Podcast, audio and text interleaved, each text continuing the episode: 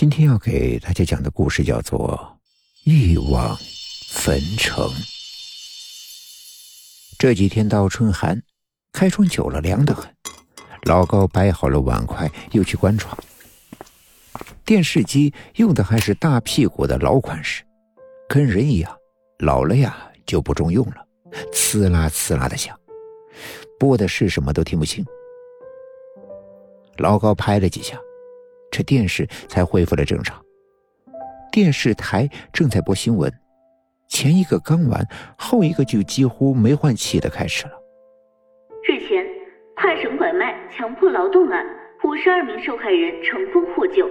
据悉，受害人中多为残障人士，包括智力障碍和身体残障，以及文盲，还有流浪者，年纪在十七岁至四十八岁不等。老高跟着骂了一句。呸！妈的，不是东西！人在做，天在看。女主播还在播报案件。受害人被拐后，经中间人介绍，被卖到林场进行体力劳动。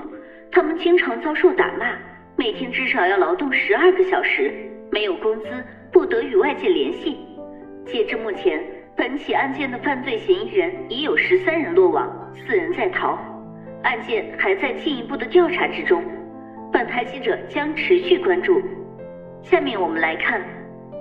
老高起身走到门边，伸长了脖子往远处瞧。怎么还不回来？哎，有车，应该就是了吧。不多时，一辆警车停在家门口，车上下来三个人，领头的是个女警。老高越过女警，一头扑上他身后的年轻人，顿时老泪纵横。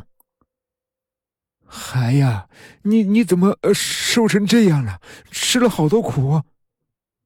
他泣不成声，腰背像不堪重负的桥梁，缓缓弯了下去。天杀的玩意儿！我跟他们拼了！年轻人没安慰他。反而怯懦的躲在了刑侦队长赵萌的身后。赵萌拍了拍年轻人的胳膊，跟女警交换了一下眼神，随即去扶老高，低声道：“啊，老高，高希被嫌疑人控制了四年，精神受了刺激，现在认不出你了。”老高张了张嘴，不知道该说什么，良久憋了一句。我孙子啥时候能好呀？赵萌说：“这个说不准，不过医生吩咐了，精神受刺激得静养。你先别跟他提被拐的事，多带他去地里，去学校，去以前他常待的地方。一方面呀，安抚精神；一方面恢复记忆。”老高连连点头：“好，好，我我晓得了。”赵萌又交代：“记住了。”您不能跟他急，你一急他更怕，这样不利于恢复。老高无语凝噎，看着孙子躲着自己，心里更难受了。但再难受也不能表现出来。他把眼泪往肚子里咽，颤抖着伸出手去握高希。这么凉，冻坏了吧？西西，咱们进屋吃饭好吗？他软言软语。高希没再害怕，竟然真的跟着他走了。也许这就是血浓于水吧。女警想。老高走了几步，才想起两位警察同志，又回头问好：“啊，太对不住了，还没请你们进屋坐坐呢。”赵萌连忙拒绝：“啊，我们不了，我们回去还有事，就不耽搁了。”老高记起还有四个嫌疑人没抓到，赶忙说：“警察同志，你们一定要抓住那些混蛋，一定要狠狠的惩罚他们。